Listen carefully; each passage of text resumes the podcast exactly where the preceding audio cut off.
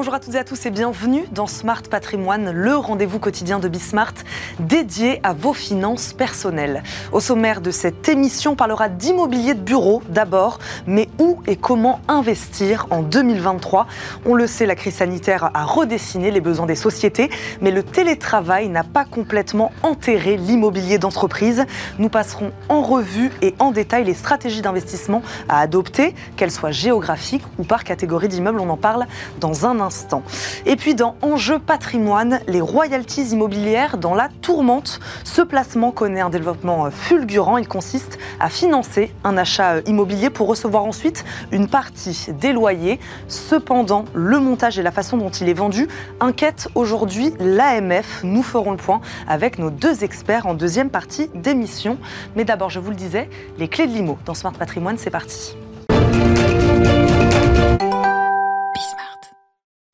Immobilier de bureau, quel marché se dessine pour les investisseurs La crise sanitaire est passée par là, c'est vrai, les besoins des entreprises ont évolué, les biens dans lesquels il est bon d'investir aussi. Les derniers chiffres euh, du marché de l'immobilier d'entreprise montrent un ralentissement très brutal des investissements fin 2022. Est-ce que c'est lié? On va poser toutes ces questions à notre invitée. Barbara Corignugi nous accompagne aujourd'hui, présidente de Cushman et Wakefield, spécialiste mondial en immobilier d'entreprise. Bonjour Barbara. Bonjour Eva. Merci beaucoup de nous accompagner aujourd'hui dans Smart Patrimoine. Euh, comment vous expliquez cette baisse sévère, hein, je le disais, des investissements sur le marché de l'immobilier de bureau euh, peut-être liée à la chute de toute façon des investissements sur l'immobilier de manière générale? Alors, euh, merci de me recevoir, Eva. D'abord, donc euh, je suis présidente de Cushman Wakefield mmh. en France. Donc, Cushman Wakefield est un leader mondial du conseil en immobilier d'entreprise. Donc, euh, nous sommes une société de 50 000 collaborateurs dans le monde, installée sur 400 bureaux, 60 pays. Et moi, je dirige les équipes françaises. Donc, je vais pouvoir vous parler du marché de l'immobilier d'entreprise en France. Alors, d'abord, comment vous l'expliquez cette baisse sur le marché de l'immobilier de bureau? La première, la première question que, que, ou en tous les cas, le premier remarque, remarque que vous avez faite concernant euh, euh, l'état du marché locatif après la crise sanitaire. La première des choses, c'est que le marché locatif et le marché du bureau n'est pas mort, bien au contraire. Euh, en effet, c'est vrai que pendant la crise sanitaire, on a tous pu tester le télétravail et en fait, on s'est rendu compte que finalement, cette crise sanitaire avait fait tomber de, un tabou et un fantasme. Euh, le tabou euh, du télétravail pour les chefs d'entreprise et le fantasme du télétravail pour les collaborateurs qui se sont rendus compte finalement que le télétravail avait des limites et que nous n'étions pas tous égaux face au fait de travailler à la maison. Donc tout ça pour dire que en 2022, en fait, on a eu un rebond très fort des transactions locatives et des prises à bail des entreprises.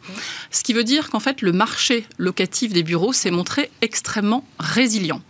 En 2022, la prise à bail en Ile-de-France, par exemple, euh, de bureaux, s'est établie à 2 millions 100 000 mètres carrés, ce qui est euh, un rebond extrêmement fort et ce qui s'inscrit presque dans la moyenne décennale avant le Covid. Ce qui montre bien, d'abord, que l'immobilier. Donc vous, vous parlez de résilience du marché immobilier de bureaux oui, aujourd'hui. une très forte résilience du marché locatif de bureaux.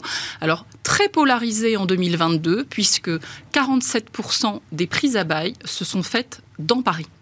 Donc, les entreprises cherchent de la centralité parce que leurs collaborateurs veulent de la centralité, mhm. les entreprises cherchent de la qualité mhm. dans les espaces de travail, parce qu'aujourd'hui, quand on vient au bureau, c'est parce qu'on veut y trouver quelque chose qu'on n'a pas chez soi. Bon, on va prendre les choses étape par étape. Euh, comment les entreprises, c'est ce que vous avez dit, euh, ont revu leur manière de travailler et d'organiser les espaces Peut-être qu'on reviendra évidemment sur la géographie, euh, le centre de Paris, on en reparlera évidemment.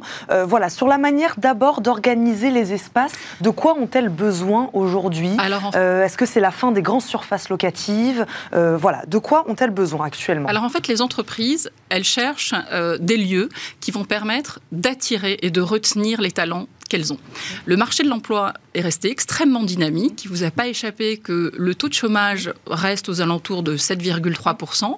Donc en fait, contrairement à ce qu'on peut imaginer pour l'instant, il n'y a pas de phénomène de récession économique massif et donc on reste sur un marché de l'emploi qui est dynamique avec une difficulté que nous avons tous chefs d'entreprise à embaucher des collaborateurs et donc le lieu de travail est effectivement un des critères importants pour les collaborateurs. Donc ils cherchent de la centralité, de la qualité au niveau des services qui vont être proposés à l'intérieur des immeubles, et puis ils cherchent effectivement euh, des locaux avec euh, des terrasses, une qualité du design intérieur, une offre de restauration extrêmement diversifiée, et surtout de l'urbanité autour des immeubles qu'ils vont occuper.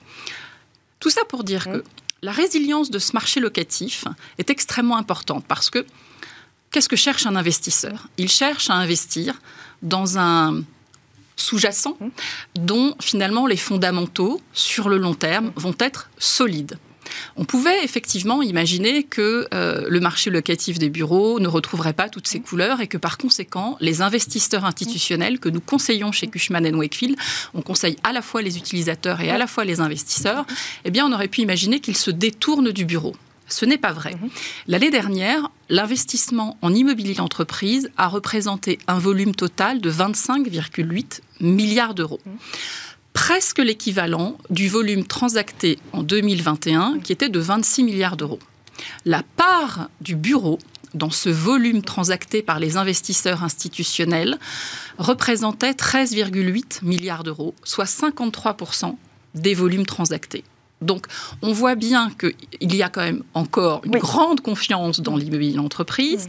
Même il reste attractif auprès des investisseurs très attractif, même si euh, on voit bien que dans les stratégies d'allocation de nos investisseurs, euh, ils se tournent et ils cherchent de façon tout à fait euh, juste à diversifier leur stratégie en termes de géographie et en termes de classe d'actifs. Donc, en 2022, par exemple, on a vu un fort rebond de l'investissement en commerce, plus 70% par rapport à 2020 2021 avec 5 milliards 6 qui ont été investis en commerce. De la même façon, l'investissement en logistique, en industriel est resté extrêmement dynamique avec 1 milliard 5 qui ont été investis. Donc, globalement, le marché de l'investissement sur l'année 2022 a été euh, en volume assez stable par rapport à 2021. Par contre, euh, il faut reconnaître que il y a eu un très bon premier semestre et un deuxième semestre où on a été beaucoup plus en repli. Pourquoi? Les investisseurs n'aiment pas l'incertitude. 2022 euh, a été marqué par des événements que mm. nous ne pouvions pas euh, anticiper, la crise en Ukraine, euh, la crise énergétique et du coup une forte inflation. Tous ces éléments mis bout à bout font que les banques centrales Une hausse des taux d'intérêt, c'est ce que je vous disais tout à l'heure. Euh, presque le marché de l'immobilier de bureau est touché lui aussi, de la même manière que le marché de l'immobilier, par cette hausse des taux d'intérêt. Bien sûr, parce que les investisseurs qui investissent euh, dans l'immobilier investissent avec des fonds propres, mais investissent aussi avec de la dette. Mhm. Or, aujourd'hui, nous n'avons pas, euh, comme en 2008, un problème de liquidité et d'accès au financement. Nous avons par contre un problème de coût du financement qui s'est retrouvé euh, surenchérie de façon extrêmement significative par la politique euh, des banques centrales qui, a, qui, ont effectivement augmenté les taux directeurs pour freiner l'inflation.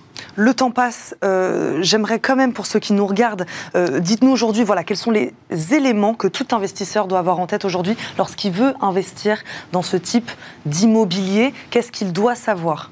Alors, je pense que plus que jamais, la, qualité des actifs, elle est déterminante parce que, euh, vous l'avez compris, les utilisateurs des immeubles de bureaux vont rechercher de la centralité, de la qualité. Neuf anciens, on n'en a pas parlé Alors, pour tout ce, qui est, tout ce qui concerne les grandes demandes, c'est-à-dire les prises à bail de plus de 5000 m2, 84% des prises à bail se sont positionnées sur des immeubles neufs ou restructurés. Mmh. Bon. Donc, une fois qu'on a dit ça, euh, je pense que pour un investisseur en immobilier entreprise, ce qui est important, c'est la qualité de l'actif, de sa situation géographique, sa capacité à créer euh, de la valeur dans l'évolution du loyer et donc la progression du loyer de l'immeuble. C'est elle qui va créer et augmenter la valeur de l'immeuble.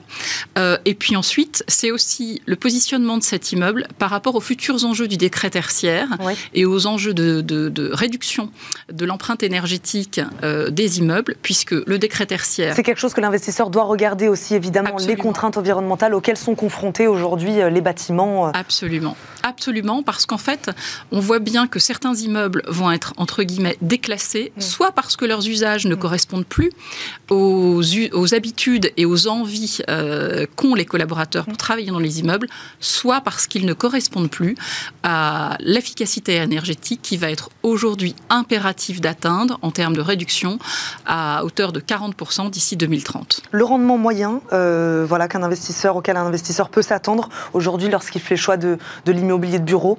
Alors il n'y a pas de rendement moyen parce que tout dépend de où on investit. Si on investit dans Paris intramuros, si on investit en région.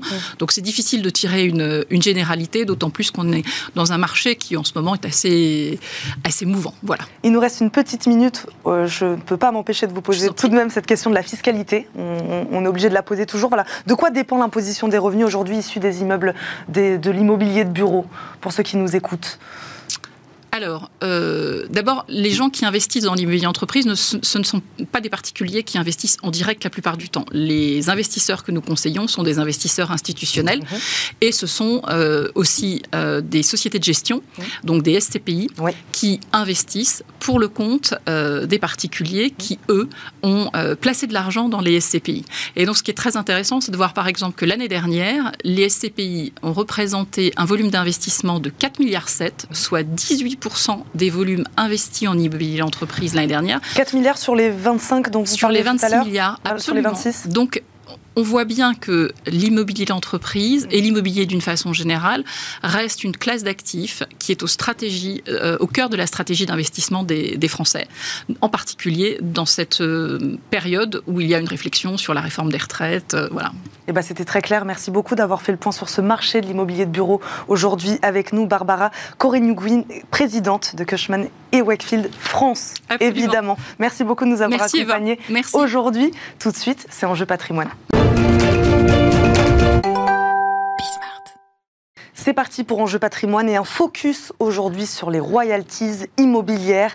Les plateformes de partage de revenus futurs, appelées royalties, donc se multiplient. Elles incitent les épargnants à financer des investissements immobiliers en échange d'une fraction du futur loyer perçu. Un marché très peu régulé qui a finalement amené l'AMF il y a quelques semaines à mettre le haut là. Nous revenons aujourd'hui sur ce phénomène avec Gaëtan Pierret. On le connaît bien dans Smart Patrimoine, journaliste en finance patrimoniale chez AGFI Actif. Vous êtes d'ailleurs l'auteur de l'article Les royalties immobilières dans la tourmente. Bonjour Gaëtan. bonjour Eva. Merci beaucoup de nous accompagner aujourd'hui. Nous sommes également avec Stanislas Gobert, porte-parole de la Fédération des plateformes de partage de revenus et cofondateur d'une plateforme d'ailleurs lui-même, plateforme Founder. Merci beaucoup Stanislas de nous accompagner. Bonjour et merci de me recevoir. Merci d'être là. Bon, j'ai donné déjà une courte définition, mais Stanislas Gobert, je me permets quand même de vous demander en quoi consistent, voilà, concrètement, ces investissements immobiliers qu'on appelle donc royalties aujourd'hui. Alors, les plateformes en financement en partage de revenus, elles proposent à des investisseurs, des contributeurs, d'aider une foncière à faire l'acquisition d'un bien en échange d'une fraction des loyers futurs générés par ce, bien-là. C'est une forme d'avance d'argent et la rémunération est indexée sur les loyers Qu'est-ce qu'on achète? On achète un droit? On achète, on achète quoi en fait? Ça peut s'apparenter à un achat de droit. On n'est en aucun cas propriétaire du bien, ni même d'une fraction du bien. Vraiment, on a un droit sur les loyers qui seront générés sur ce, sur ce bien-là. Et pourquoi on parle de royalties? Est-ce que c'est véritablement ça?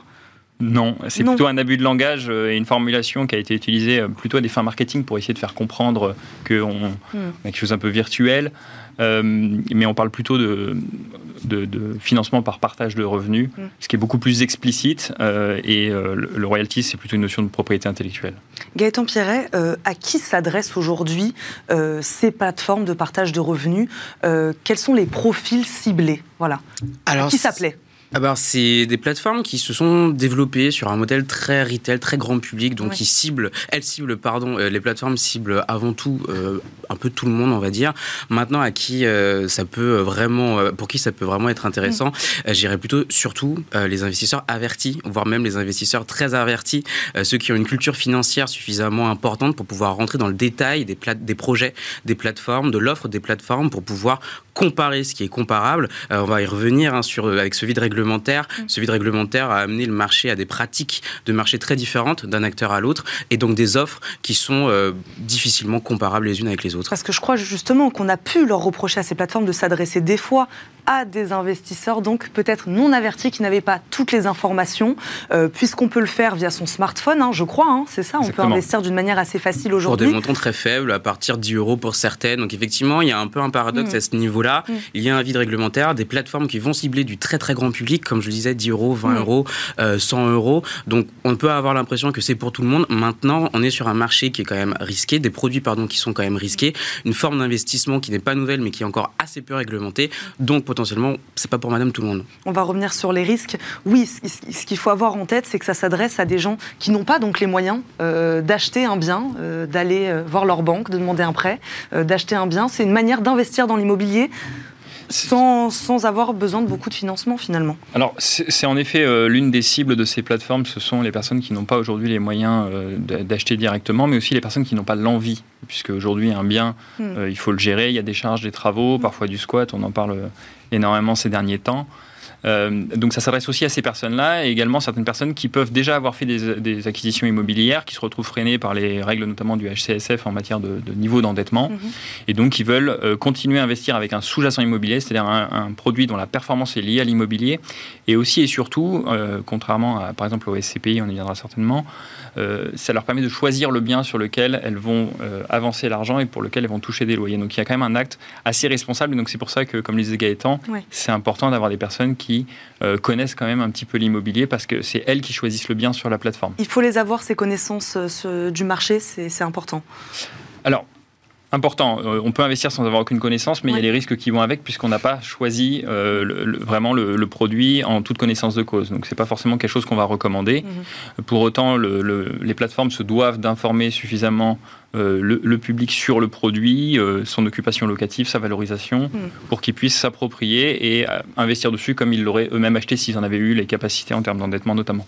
On va parler. De... Oui, on, on, peut retrouver, je pense, alors il faudrait mener une étude plus approfondie, mais ça reste encore un marché jeune, mais je pense hmm. qu'on peut retrouver des profils d'investisseurs similaires à ceux qu'on voit pour le crowdfunding, c'est-à-dire c'est du c'est de l'investissement très, facile très hmm. facile hein, pour des montants très petits et 100% digitalisé sur l'immobilier. Donc le crowdfunding IMO, on sait que ce, voilà, ce sont des sommes considérables euh, chaque année. Euh, mais je Parce pense que là, vous disiez tout à l'heure 10, 20 euros. Exactement. Alors, 100, 200 euros, le vraiment des petites sommes. Exactement, le crowdfunding IMO, c'est plutôt à partir de allez, on va dire 1000 euros à peu près. Euh, le crowdfunding en général, il y a effectivement des montants, euh, des tickets d'entrée qui sont quand même beaucoup plus faibles. Avec les royalties IMO, euh, Stanislas me corrigera, je crois que ça peut être très bas pour certains acteurs, mais aussi un peu plus haut pour que ça devienne vraiment intéressant pour certains investisseurs. Exactement, et pour compléter, ça va vraiment dépendre de la plateforme. Et certaines plateformes qui ont une stratégie marketing très orientée retail et justement auprès d'un public qui ne connaissait pas, mais qui pour qui l'immobilier, c'est un peu le le, un but euh, ultime en termes d'investissement et le fait de pouvoir dire j'ai mis 10 euros en immobilier était une satisfaction et je le comprends et c'est très bien cette euh, volonté de démocratiser l'immobilier. Pour autant, euh, là, non pas avec la casquette de, de la fédération, mais de la plateforme que je représente, on a un ticket moyen qui est largement supérieur avec nos, premières estimations, puisqu'on s'adresse justement à des personnes qui connaissent l'immobilier, mm. parfois qui vont même investir au travers de leur SCI pour faire travailler leur trésorerie sur des, des durées qui sont intermédiaires de 3, 4 ans, 5 ans. On va revenir évidemment sur les risques, hein, puisque c'est pour ça qu'on en parle aussi aujourd'hui. Euh, pour rester d'abord sur les avantages et sur l'intérêt d'investir de cette manière-là, euh, voilà, quel est le rendement moyen, quel rendement on peut espérer euh, demain lorsqu'on veut investir quelques centaines d'euros? Alors, on, y reviendra sur, sur un des aspects du, rendement, puisque le, rendement, le couple rendement-risque est quand même très important et mm. c'est, les plateformes se doivent aussi de communiquer sur, sur ce couple. Euh, le rendement euh, issu des loyers, puisque c'est une fraction des loyers qu'on touche, euh, peut être entre de 4 à 6, 7% selon les plateformes, selon les, produits et les, biens sous-jacents au contrat. C'est plutôt intéressant. C'est plutôt intéressant et également certaines plateformes proposent un partage d'une éventuelle plus-value. Donc je dis éventuelle parce que la plus-value ne sera constatée qu'en cas de vente du bien, évidemment, et il y a un prix supérieur, mais c'est un, peu une petite prime en sortie qui peut y avoir. Voilà. Quelle fiscalité s'impose pour les investisseurs là, qui, se, qui, euh, qui se lancent dans, dans, l'aventure royalties immobilière alors, étant donné qu'on partage un revenu par rapport à l'argent qu'on a avancé, on est sur des, produits euh, financiers et non pas, euh, contrairement à la SCPI, on n'a pas de transparence fiscale. Mm. Donc, on est sur la flat tax. Vous parliez d'un marché plutôt jeune, avec euh, aujourd'hui quelques dizaines hein, de plateformes qui proposent, euh, qui proposent ces royalties immobilières. Euh, voilà, combien de plateformes existent à peu près aujourd'hui Alors sur au le total, marché je crois qu'il y a une trentaine, Trentaine de, de plateformes. plateformes. qui existent. Et effectivement, alors vous parliez d'aventure tout à l'heure. et Effectivement, c'est un peu ça. Je pense que le mot qui décrit assez bien le marché, je dirais même, c'est Far West.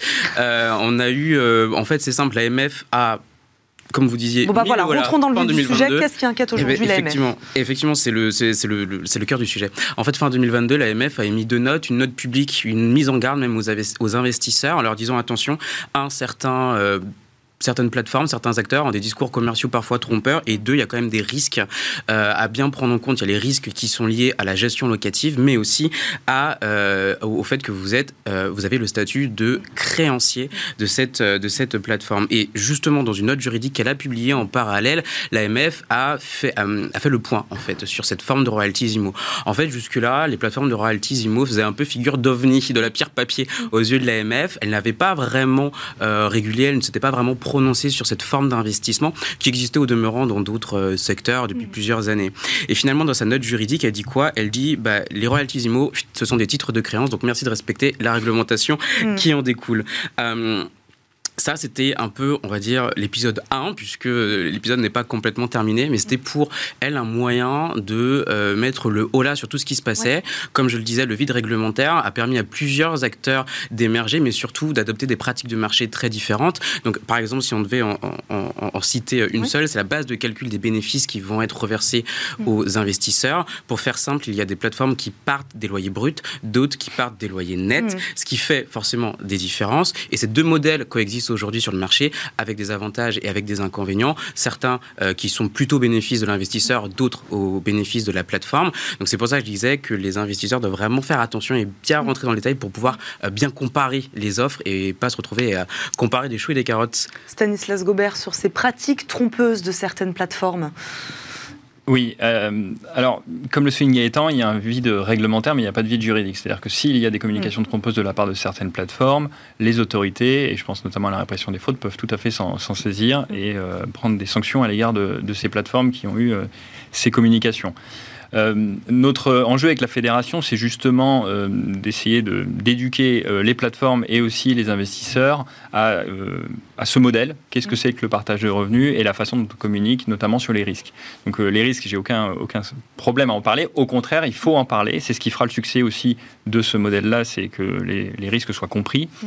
Euh, je vais parler d'un premier risque, qui est le risque de liquidité, sur lequel il y a eu, euh, on le pense, euh, de la communication trompeuse de, la certaine, de certaines plateformes, Ouais. puisque la liquidité, c'est-à-dire que le fait qu'une fois qu'on a investi, on puisse revendre son contrat, n'est absolument pas garanti, et aujourd'hui extrêmement faible. C'est-à-dire qu'il y a très peu de chances, une fois que vous avez fait votre investissement, que vous puissiez le revendre avant la fin de celui-ci. Et certaines plateformes ont expliqué qu'on pouvait revendre à tout moment, euh, puisque on avait un, ce qu'ils appellent une marketplace, une place de marché où on peut mettre en vente. Alors oui, on peut mettre en vente à tout moment, mais non, il n'y a pas des acheteurs à tout moment aujourd'hui sur ce marché. Il faut être extrêmement euh, vigilant là-dessus. Quand vous vous engagez sur un projet, par exemple, qui a un horizon de 4 ans, il faut savoir qu'il y a peu de chances que vous puissiez sortir avant ces 4 ans. Donc ça, c'est un premier risque euh, assez important sur lequel il y a eu des, des- des communications euh, hasardeuses.